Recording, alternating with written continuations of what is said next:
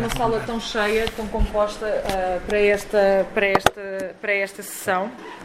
Portanto, como o João já, já falou, João Mineiro uh, já, apresentou, já apresentou, nós estamos aqui hoje nesta iniciativa uh, da Cultra, descolonizar o curso de formação antirracista. O meu nome é Carla Luís, sou também uma das pessoas que está na Cultra desde o início. Uh, o painel que eu vou moderar uh, intitula-se Colonialismo, História e Atualidade e os oradores praticamente dispensam apresentações. Tenho aqui à minha esquerda Fernando Rosas, uh, que é conhecido de todos vós, historiador, que tem trabalhado as questões do Estado Novo, do antigo regime e, portanto, que vai falar, a intervenção vai ser colonialismo e anticolonialismo no Estado Novo, mitologias persistentes. Uh, à minha direita tenho o Miguel Cardina, também investigador do SES, coordenador do projeto CROM que, cuja intervenção uh, se intitula Guerra Colonial da História à Memória. E só para vos explicar como vai funcionar este painel, nós vamos ter as intervenções dos oradores. Uh, e depois vamos ter um espaço para perguntas e para participações da, da audiência. E, portanto, tendo uma audiência tão composta, eu creio que as perguntas e que os comentários vão ser muitos. E depois vamos fazer aqui um, um, um período de, de, de, debate, de troca de impressões sobre, sobre isto. Portanto, mais uma vez, sejam bem-vindos e sem mais delongas, passava a palavra ao Fernando Rosas.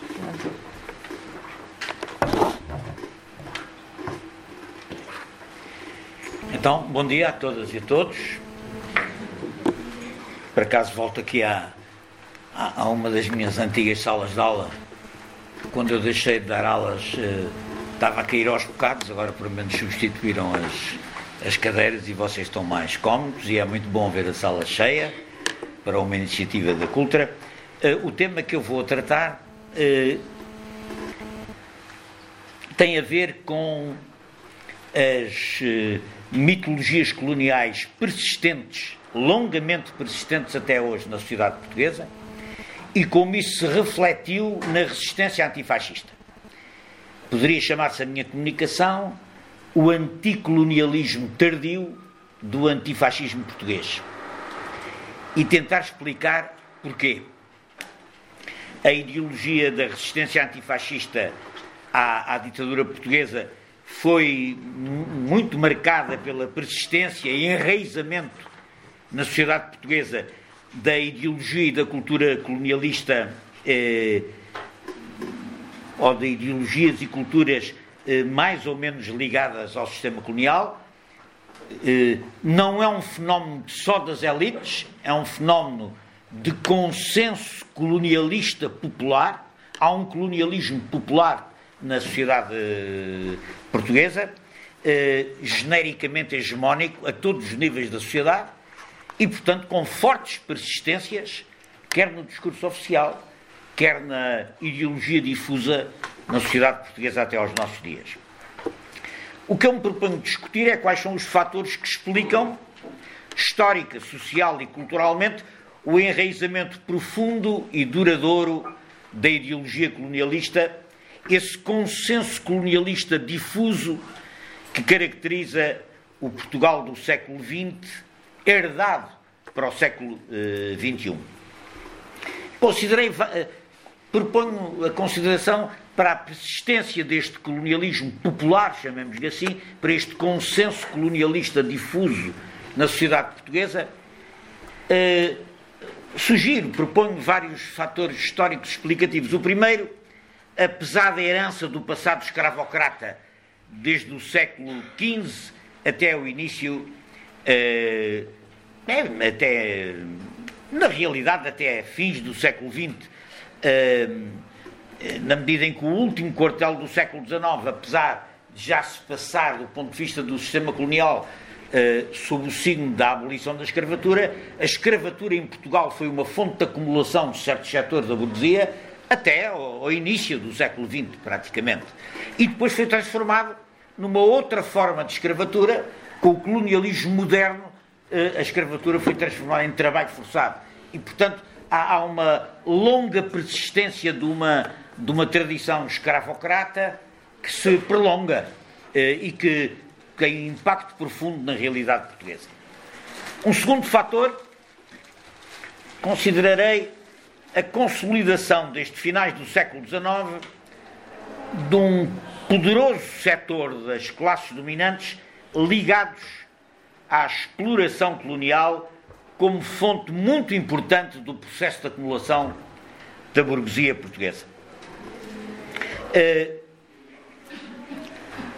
eu diria que durante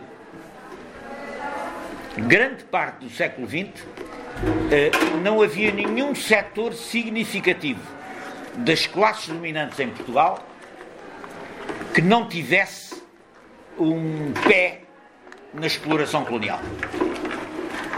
Uh, portanto, há uma, digamos assim, se quiserem, do ponto de vista da estrutura da classe dominante, vocês têm uma, uma burguesia colonial que é um triângulo, a burguesia de comércio colonial, metropolitana de comércio colonial, que articula com a banca comercial, boa parte dela absolutamente ligada ao comércio colonial, e as companhias de navegação.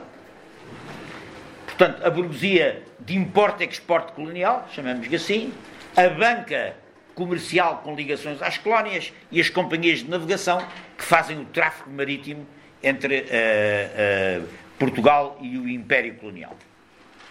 Uh, isso significou também uma, uma classe dominante que tem esse forte peso essa burguesia colonial muito influente, muito, muito influente, um lobby muito poderoso na sociedade portuguesa ao longo, quer da primeira monarquia constitucional, Primeira República, eh, Estado Novo, até praticamente à descolonização, ainda que a sua, a sua consistência mude, e depois setores eh, ligados à colonização em África, setores exportadores ligados ao café, ao algodão, às oleaginosas, ao cacau, eh, setores de comércio exportador nas colónias, articulados com a burguesia metropolitana, são as grandes eh, companhias, a Cotonanga, CADA e outros eh, setores eh, que, no seu conjunto, a burguesia de comércio colonial metropolitana e eh, os setores exportadores, exportadores e exploradores do comércio, da, da, da, da exploração colonial, constituem uma, uma, digamos, um setor da oligarquia muito pesado, muito poderoso, que vai constituir a base material da ideologia, da ideologia colonial. Vai constituir a base material da produção de uma ideologia legitimadora da exploração eh, colonial e que eu já abordarei um pouco mais à frente.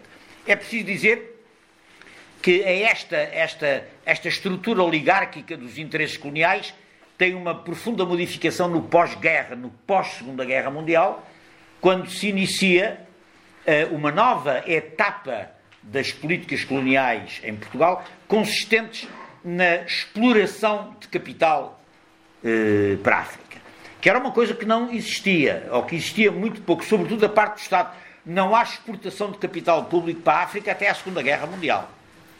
Com a Segunda Guerra Mundial, isso, com a acumulação permitida com a guerra, a acumulação financeira permitida com a guerra, uh, há uma inversão, uma espécie de viragem do capital financeiro para a África, traduzida não só no forte investimento público uh, na exploração colonial africana, sobretudo em África, como também na exportação de capital privado. É no pós-guerra que o Champalimau investe nos cimentos, que a CUF investe na exploração do cobre e das riquezas minerais, a par uh, de todos os investimentos em obras públicas, estradas, eh, barragens, uh, etc., e da colonização branca que acompanha os, são, é a época das, da, do, dos os colonatos do Limpopo, do Bié, etc. Ou seja, quando há aquela uh, ofensiva para ocupar, não só do ponto de vista do capital financeiro, mas até do ponto de vista uh, populacional, ocupar com população branca, que, digamos que a exportação do capital é, é, é sustentada e acompanhada por uma tentativa de colonização branca organizada pelo Estado. Uh, mas é preciso dizer que, que é esta estrutura de interesses oligárquicos, que, como vimos, vai evoluindo ao longo do século XX, junta-se uma multidão de interesses, de pequenos e médios interesses, eh, ligados à, às pequenas e médias atividades. É preciso perceber que quem queria exportar lâmpadas elétricas para a África, um pequeno comerciante ou um pequeno industrial, ou exportar uh, uh, enxadas, ou exportar máquinas agrícolas, mesmo que em África eles o pudessem fazer muito mais barato, importando, na falta de indústria local, importando da Rodésia ou da África do Sul esse material a preços muito mais baratos, a lógica do império, em pleno Estado Novo, impunha que nas colónias se recebesse, com grande proteção aduaneira, toda a espécie de produtos que vinha da metrópole. E, portanto, isto dizia respeito a uma multidão de pequenas e médias atividades que tinham no mercado protegido africano a, a, saída garantida, a preços, aliás, eh, absolutamente irracionais, a saída garantida para os seus produtos.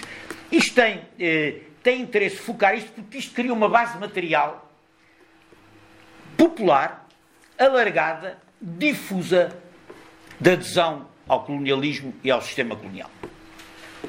Houve muita pequena e média empresa uh, em Portugal, aquelas atividades de vão de escada, aquelas indústrias rudimentares que, só, que eram viabilizadas pela proteção do mercado colonial. E isso cria uma base material para um sentimento difuso de adesão à lógica do império. De adesão à lógica. Assim como, em África, os colonos brancos, pequenos e médios colonos brancos, têm uma contrapartida semelhante que é a garantia da colocação dos seus produtos na metrópole com eh, proteção aduaneira garantida relativamente à eventual concorrência estrangeira.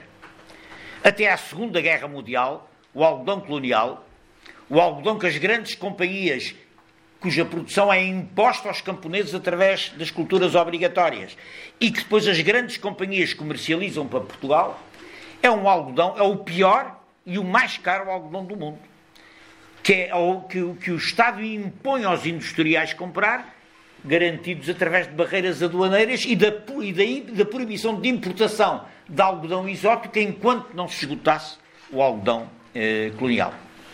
E isto passava-se para o café, passava-se para o açúcar, passava-se para as oleaginosas, ou seja, os interesses coloniais, quer os grandes, mas também os pequenos e médios interesses dos colonos brancos, ainda que houvesse muito protesto por causa dos preços de favor que defendiam a oligarquia, etc., mas isso tem esta, esta organização do espaço imperial diz respeito a uma larga gama de interesses do colonialismo que cria uma base material para um colonialismo, para um consenso colonial difuso à volta, à volta do, do, do sistema.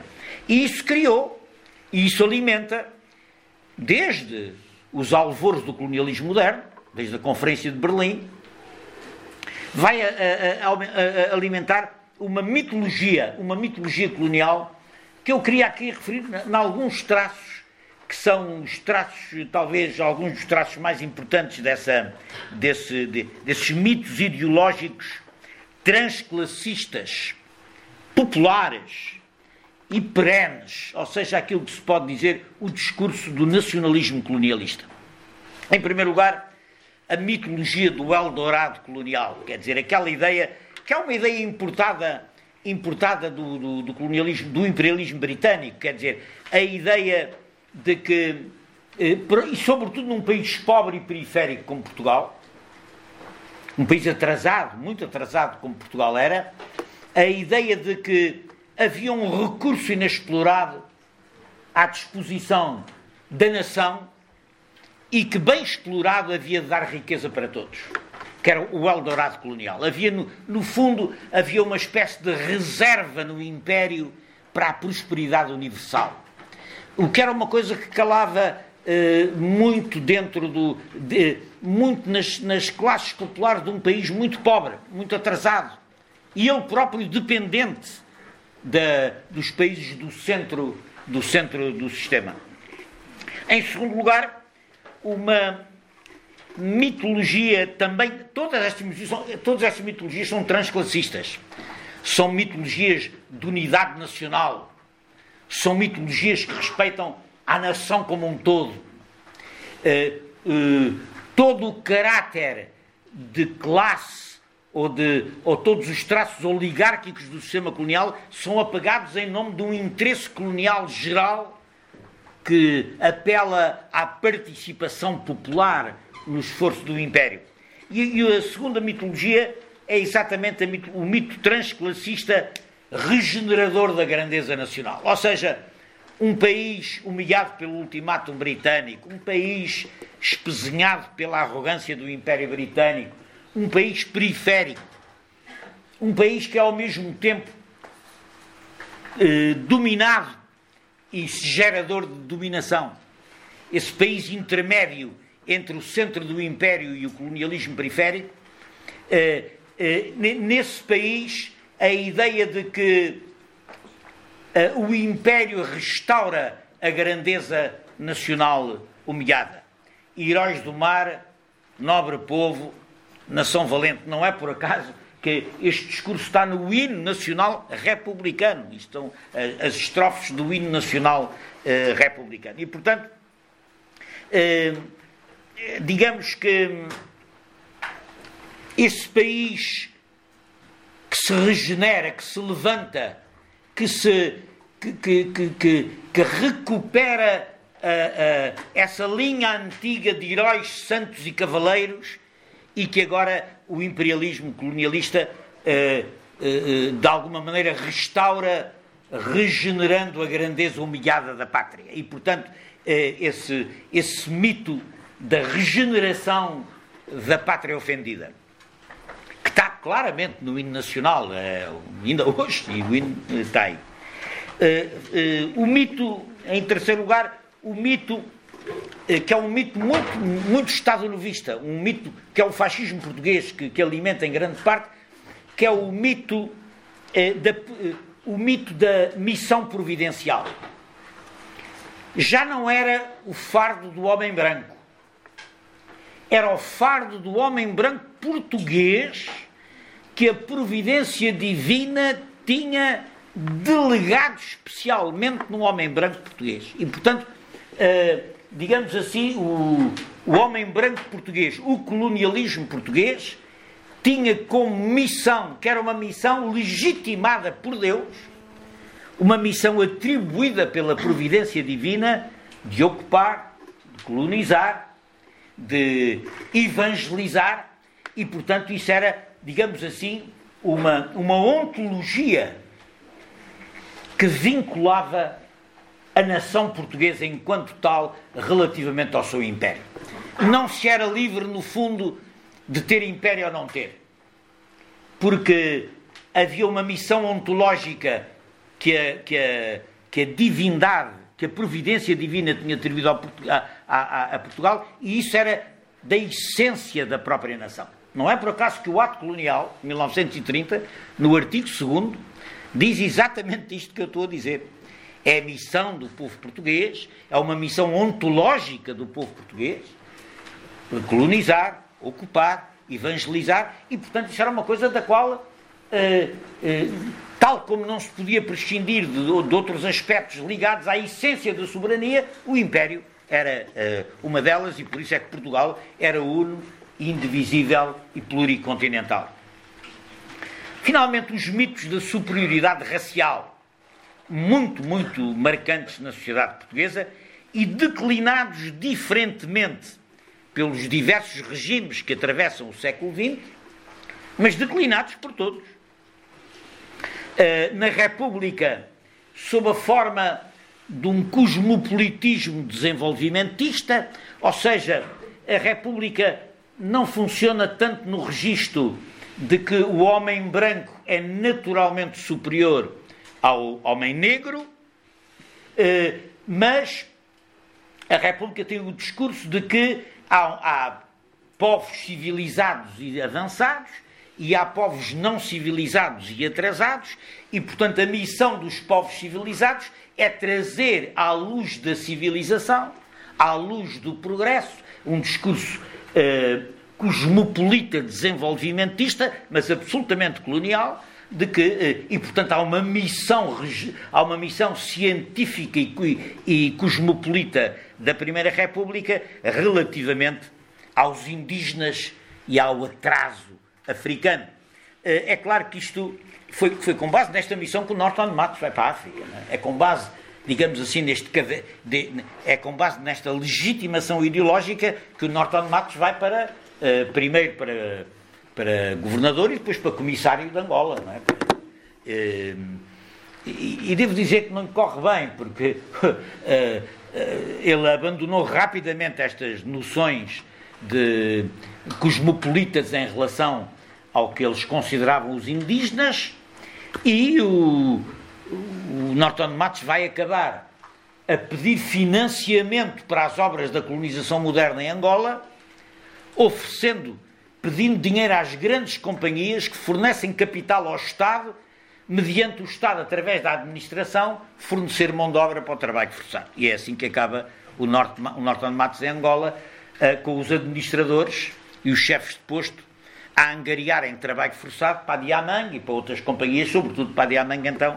foi um grande negócio. O Estado participou sempre com percentagens de lucro que chegaram aos 50% nos, nos lucros da Diamang, tanto como troca, por a administração local a angariar à força trabalho forçado para Uh, uh, nessa altura a Diamante funcionava muito à base de trabalho, de trabalho massivo, trabalho compelido massivo, as minas eram ao ar livre e, portanto, exigiam um grande número de.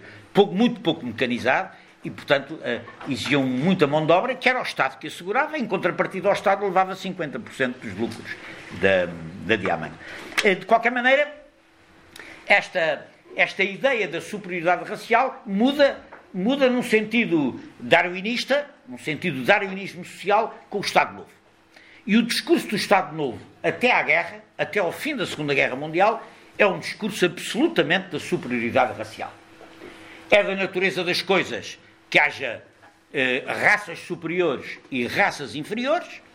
O branco é uma raça superior e a sua missão é fazer o negro trabalhar para si, que até há uma maneira de o regenerar que é uma maneira, é um bem que se desfaz.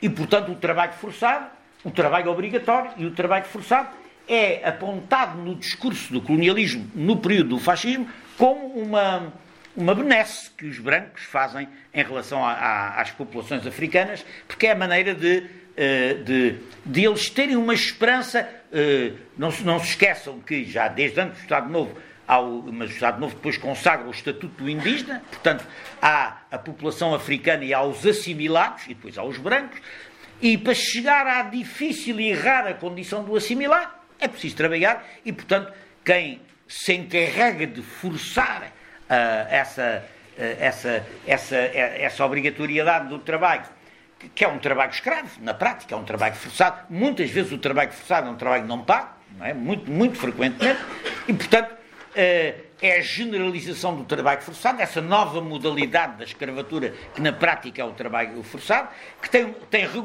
tem uma série de regulamentações puramente retóricas, puramente retóricas, e, portanto, o trabalho forçado que existe na lei, existe na lei até 1962, ou seja, até o início da Guerra Colonial, quando o governo o, eh, formalmente o revoga, ainda que ele continue em prática em eh, muitos sítios. E a terceira declinação do discurso racista, da mitologia da sociedade racial, é o lusotropicalismo. O lusotropicalismo é já, digamos assim, um racismo defensivo. Eh, é quando o Adriano Moreira, ministro subsecretário do Ultramar, vai buscar, vai buscar ao Gilberto Freire, à, à sociologia brasileira do Gilberto Freire, que afinal os portugueses tinham substitui a, a, o discurso da superioridade da raça por essa especial aptidão do branco português a miscenizar-se em África, a, a misturar-se nos trópicos. Portanto, havia, o português tinha uma aptidão que mais ninguém tinha para esse tipo de sociedade uh, uh, luso-tropicalista. E, portanto, o, o colonialismo português era uma coisa à parte.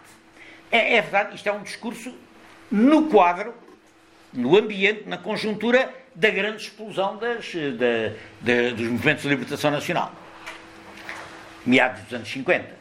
É quando, é quando, é quando em África, sobretudo quando os movimentos de libertação chegam, vindos do Oriente, etc., chegam à África subsaariana, eh, constituem os movimentos de libertação nacional, eh, constitui-se, aparecem as primeiras, a primeira luta armada, etc, etc, e o colonialismo português tenta pôr-se de lado. Nós não somos iguais aos ingleses, nós não somos iguais aos belgas, nós não somos iguais aos franceses, nós temos um colonialismo de registro especial, que é o lusotropicalismo, que vem de uma espécie de, de ADN da ADN uh, lusotropicalista, digamos assim, uh, que se aplica. É, é preciso dizer que esta terceira declinação do racismo é uh, a mais durável delas todas.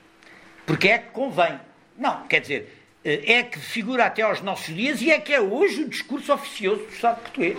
O discurso oficioso do, do, do, Presidente da República nesta matéria, ou até do Governo atual nesta matéria, é um discurso tipicamente lusotropicalista.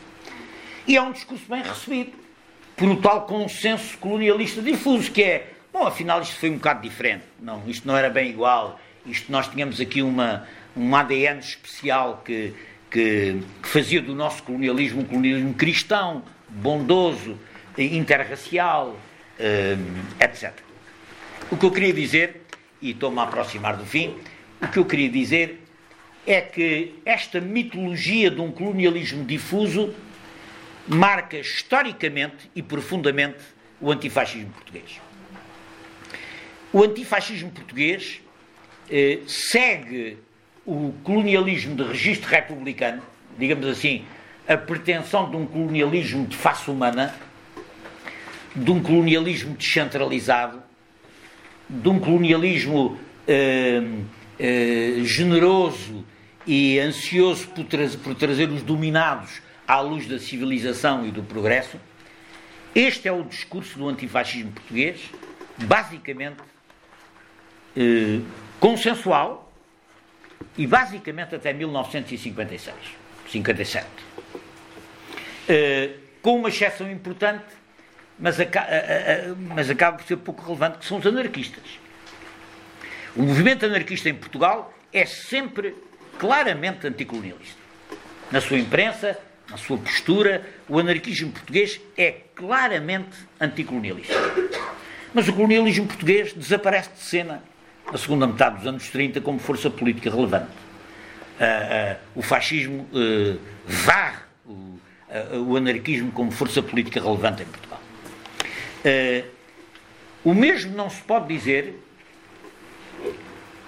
no que respeita à, à, à, oposição republicana, ela tem a posição do republicanismo português, que é critica o colonialismo Estado-novista pela sua violência, pelo seu excesso centralista, pelo seu racismo, mas propõe um colonialismo republicano de face humana. Uh, até aos anos 60, o discurso do republicanismo oposicionista é um discurso colonialista de declinação republicana, semelhante ao, ao, ao, ao colonialismo cosmopolita do, do, do, tempo da Primeira eh, República, e esse discurso marca o, a política do Partido Comunista Português. Marca, o Partido Comunista Português tem um discurso protocolonialista praticamente até 1956, com uma pequena exceção talvez na primeira metade dos anos 30, em que a imprensa comunista parece alinhar com as, com as, com as condições da Terceira Internacional, porque uma das condições da adesão à Terceira Internacional, a Internacional Comunista, era a exigência de uma postura uh, anticolonialista e de defesa do direito à independência e à autodeterminação dos povos coloniais. Que no caso do Partido Português não era de todo uh, seguida. O Partido Comunista Português uh, uh, no, no, final dos anos 20, no final, enfim, na segunda metade dos anos 20, ainda legal, queria vender as colónias para resolver o problema da, da, da, da, crise financeira em Portugal. O Humberto de Rhodes, que era o, o, delegado da Internacional junto do Partido Comunista, viu-se e desejou-se para impedir que essa moção fosse votada no primeiro congresso do, do, do, Partido Comunista Português, vender as colónias para resolver o problema financeiro. E, portanto, ele explicava aos dirigentes do Partido Comunista que não era possível um partido comunista afiliado na Terceira Internacional defender que se devia vender os escravos que tinha para fazer negócio com, com isso para efeitos de, de, de, de estabilidade, como solução financeira eh, para o país.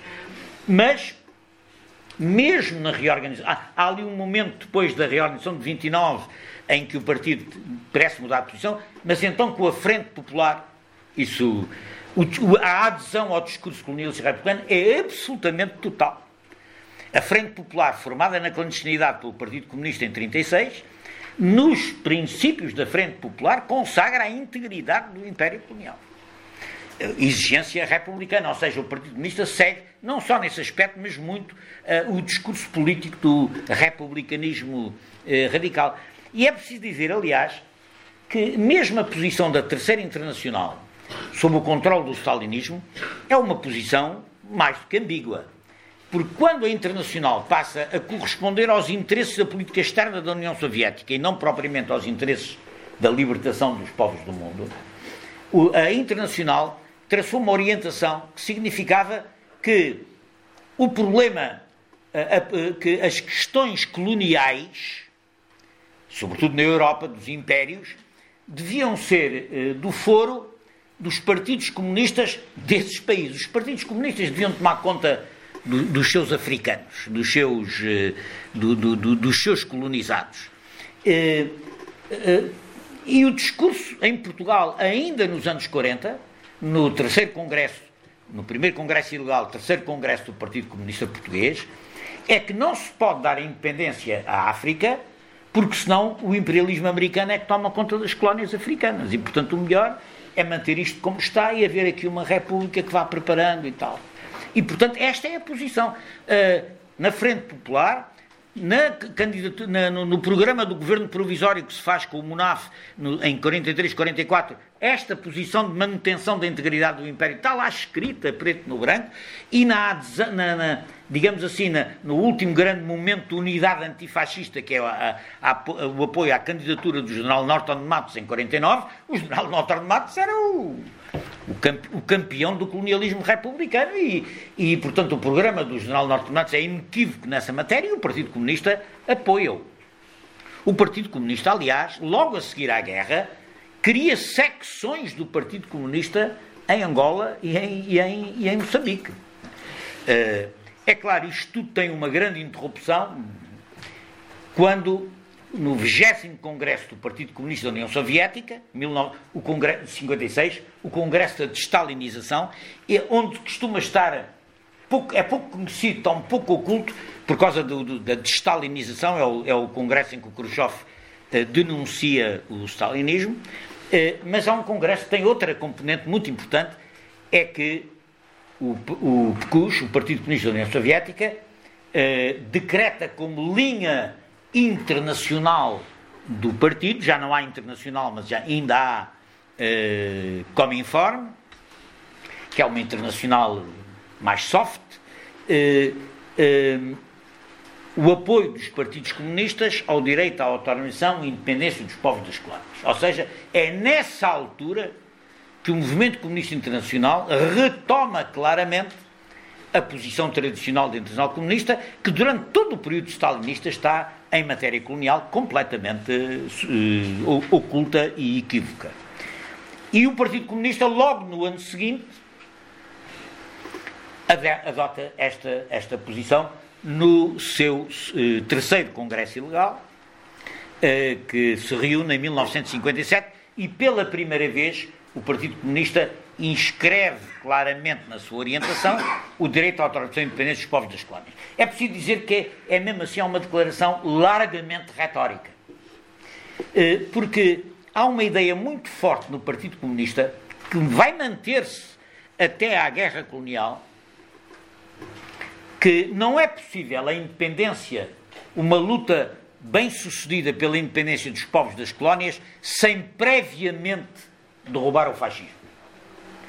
E, portanto, a luta dos povos das colónias deve estar de alguma maneira subordinada à luta contra o fascismo. Primeiro é preciso derrubar o salazarismo, primeiro é preciso derrubar a ditadura.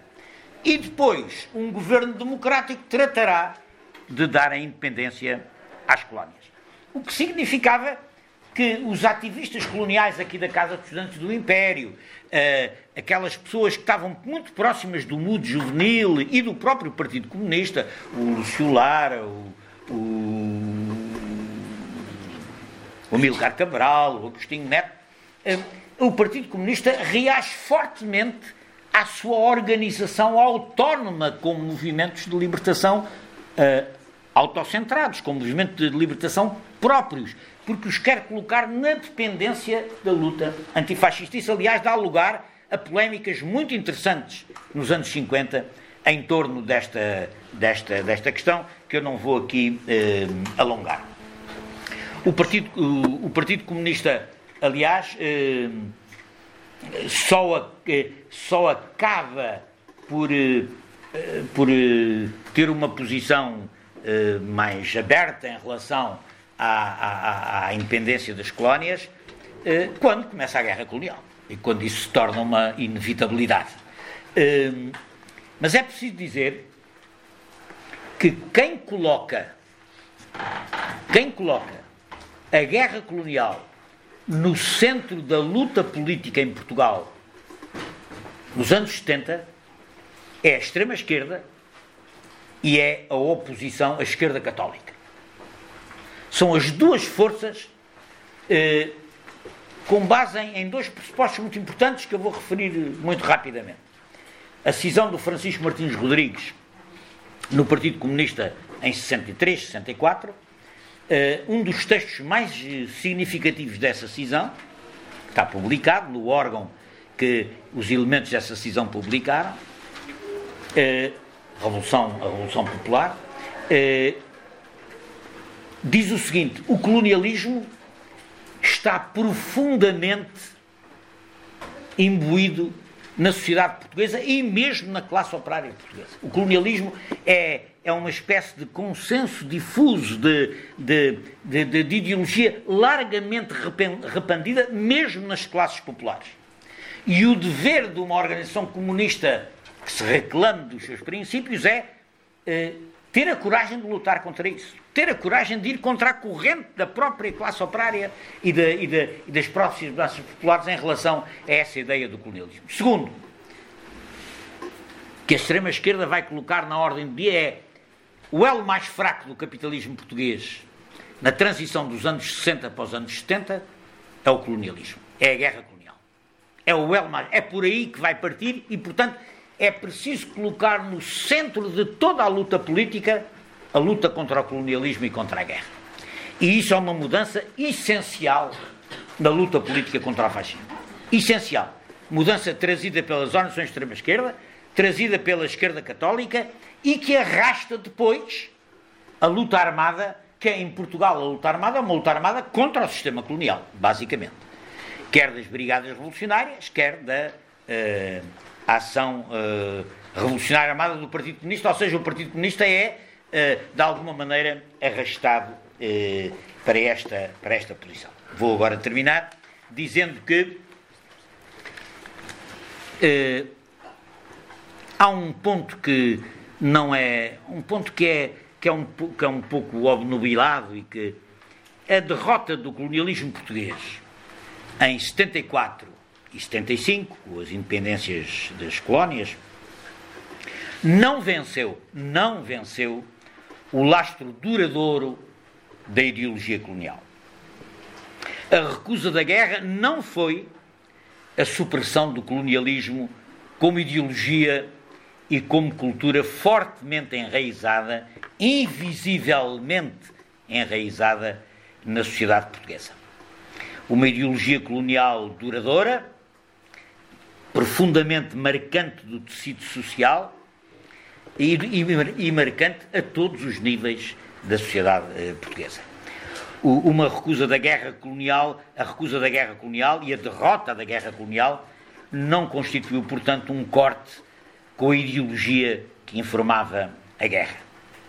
Tanto mais que, tanto mais que o 25 de Abril, o movimento militar que abriu espaço à Revolução, vai ser feito por oficiais intermédios que conduziam a guerra colonial no terreno. E é preciso não, nunca esquecer isto para perceber o peso que a questão colonial acaba por ter sempre na, na, em, tudo, em tudo o que aí vem. E esse lastro ideológico reemerge reemerge no discurso lusotropicalista em versão oficiosa atualmente, Esse é o discurso do, o discurso do Estado português neste momento é um discurso lusotropicalista. É um discurso lusotropicalista. Uh, reemerge no racismo e na discriminação no cotidiano, uh, no trabalho, nas periferias, nas forças policiais. Está aí, está aí embebido na sociedade portuguesa e agora até elegeu um deputado para o Parlamento. E, portanto, em contrapartida disto, e vou terminar, em contrapartida disto, surgiram outras forças. Os afrodescendentes organizaram-se. Os partidos de esquerda passaram a dar outra importância à, à, à central à questão uh, do racismo. Uh, uh, há, uma, há uma renovação do discurso marxista no sentido em que a luta contra o, que o capitalismo não é só uma opressão de classe, mas é uma opressão de género é uma opressão étnica. É, quer dizer, a, a opressão capitalista tem várias faces e que a resposta não é considerar que a, opressão de classe é o único domínio em que é preciso fazer resistência, mas que é preciso travar a luta toda. A luta contra o patriarcalismo, a luta contra o racismo, a luta contra a discriminação de género. É preciso travar, é preciso travar a luta toda. E é, e é, e é nisso que é preciso uh, é nisso que é preciso apostar. Eh, é nisso que é preciso eh, eh, ajustar. Não nas hiperidentidades, mas numa identidade anticapitalista que, que desenvolva todas as frentes em que modernamente é preciso travar essa luta. Não há emancipação do trabalho não há emancipação do trabalho com patriarcalismo, não há emancipação dos trabalhadores eh, com o racismo, com a segregação e a discriminação e a discriminação sexual. É preciso travar a luta toda e é nisso que nós estamos neste momento. Muito obrigado.